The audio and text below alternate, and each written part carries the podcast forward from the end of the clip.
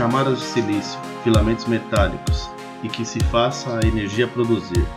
Meu nome é Carlos Eduardo Barreto e este é o minicast do Tecnovest.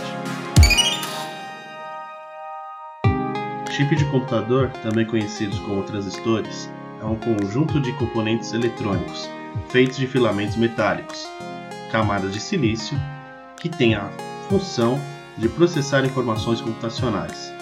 Os computadores funcionam por meio de série de interruptores, que estão ligados ou estão desligados. Os chips controlam como e quando essas ligações e desligamentos são feitas para executar tarefas complexas. Apesar da aparente simplicidade, milhões dessas conexões compõem o cérebro do computador, que permite que ele, diferentemente de um interruptor de lâmpada, possa processar resultados específicos para o usuário.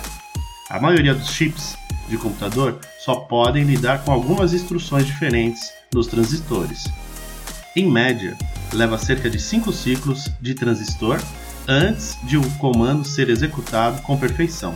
No entanto, há uma nova tendência, chamada Purple que faz com que os transistores trabalhem melhor em conjunto, tornando as coisas mais simples e constantemente ativas. Você gostou desse minicast? Baixe mais no tecnovest.com.br podcasts. Envie-nos uma mensagem no nosso portal ou nas nossas redes sociais, Tecnovest. Meu nome é Carlos Eduardo Barreto, sou gestor de tecnologia da informação e produtor de conteúdo. Toda semana vai me ouvir aqui no minicast do Tecnovest.